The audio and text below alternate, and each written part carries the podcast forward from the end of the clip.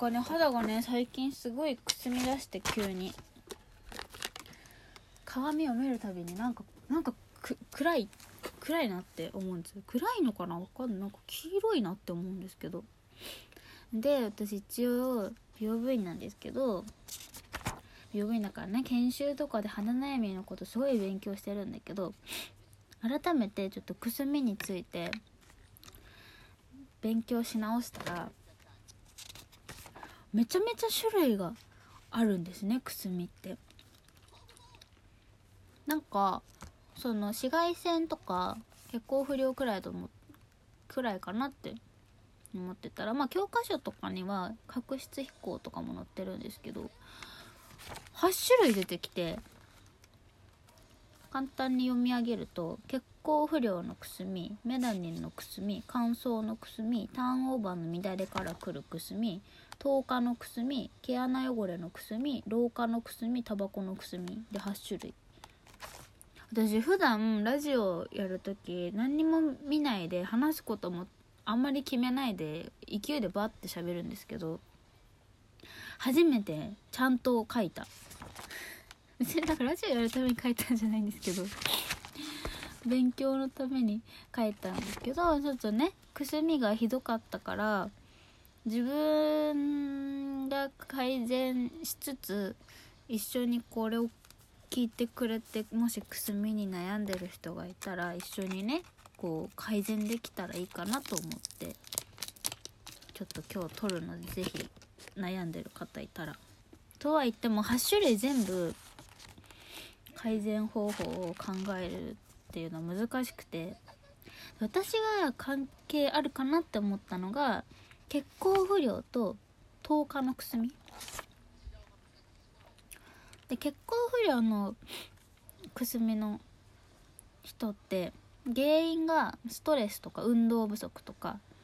冷え性とか睡眠不足らしくて睡眠不足は多分私あんまり関係ない。すごい寝てるんでいつも。だけど冷え性がね何よりも小学生ぐらいの頃から手先足先が氷のように冷たかったので多分これすごい大きいかなっていうのと私今お風呂上がりなんですけどお風呂温まって出てきて顔見たらくすんでなくてなんか透明感も血色感も感じたから血行が良くなってくすみを感じないってことは結構不良かなと思って。そうでただな血行不良のくすみにするって特徴が冷え性だったりむくみやすかったり疲れやすかったりただなんか青く暗いくすみらしくてあと青クマがあったりね目の下に。それはなんか青く暗くはないからなんなんか私黄色っぽい感じがすごいするんですよ。で黄色っぽくなるくすみっていうのが10日のくすみ。10日ってあんまり結構最近になって肌のお悩みというかなんていうか言われだした感じのこう問題なのかな？なんですけどその糖分の糖に化けるって書いて10日で。何をするかっていうとも糖質とタンパク質が結びついて体にダメージを与える物質になるんですって。これ前にねポーラの肌測定に行った時も同じこと言われたの。透過してるって。透過が肌に透過した物質が肌にん？肌が透過するっていうのか分かんない。そのダメージを与える物質が何をするかっていうと張りとか弾力を低下させたり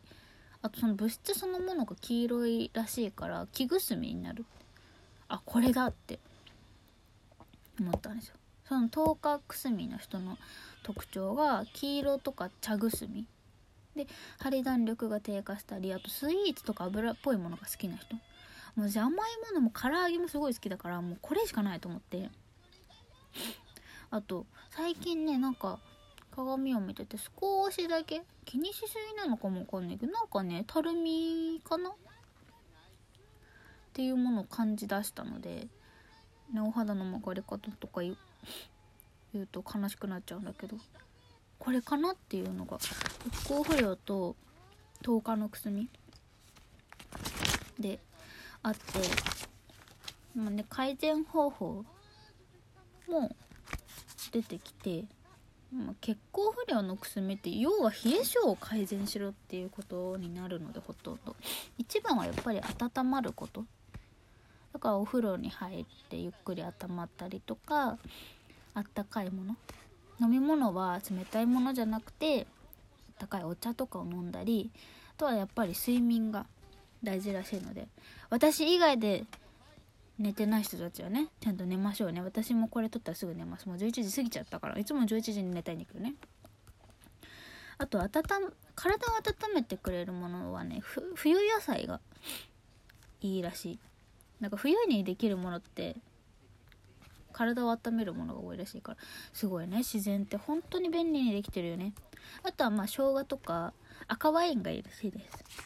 私が赤ワインが好きだから赤ワインをメモしました。あとはね運動不足だよね。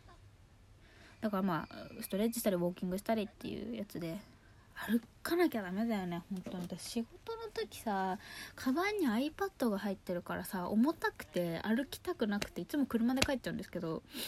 歩かなきゃダメですね。だからまあハロプロの強めの音楽とか聴きながら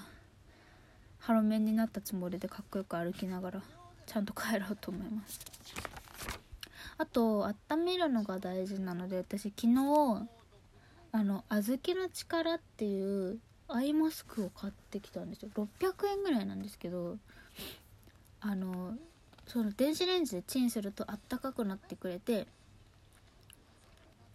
根元を温められるっていうあの蒸気でホットアイマスクの使い捨てじゃない版。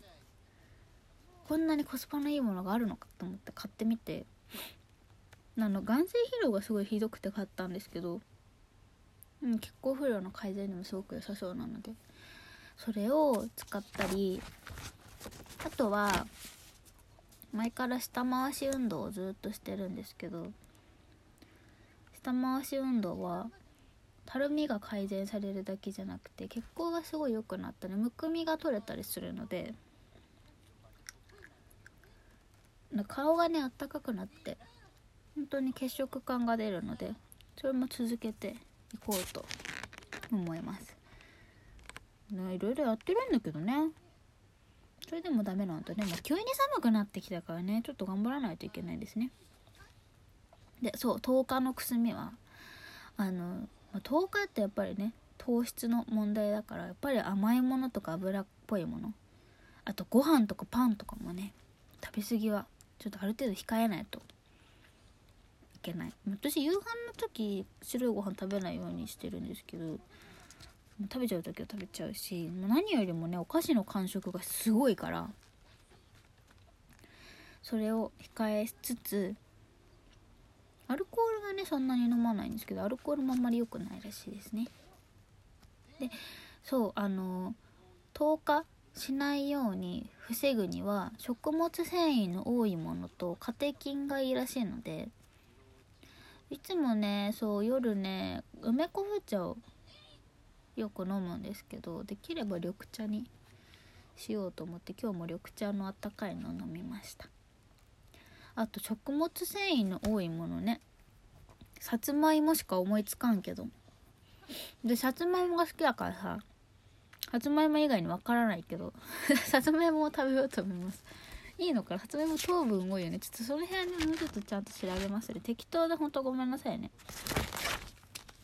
あとね、まあ、いくつかね。乾燥のくすみとかターンオーバーの乱れのくすみもちょっとねあるんじゃないかなと思って。ターンオーバーの乱れはねちょっと感じるんだよね。新陳代謝あんまり良くないと思うので。ターンオーバーの乱れのくすみの人は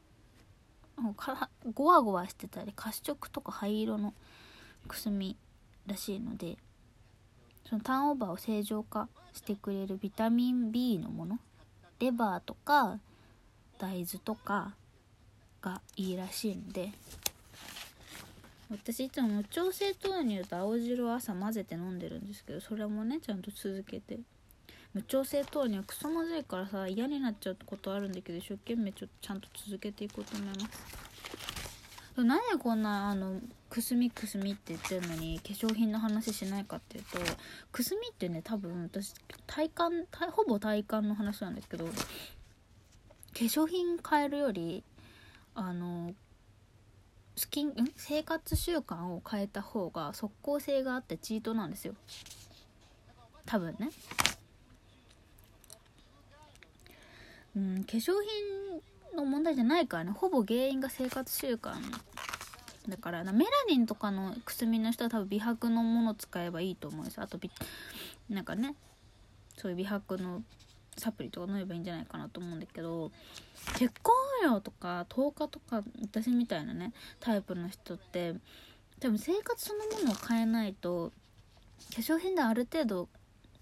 良くなったとしてもすぐにまたくすんじゃったりとかすると思うしそもそも冷え性の人はねもう薬とか言ってないあの化粧品とか言ってないでさっさと改善しろって話だから。ね。風呂入れって話なんだよ。だからまあいろいろやらないといけないんですけど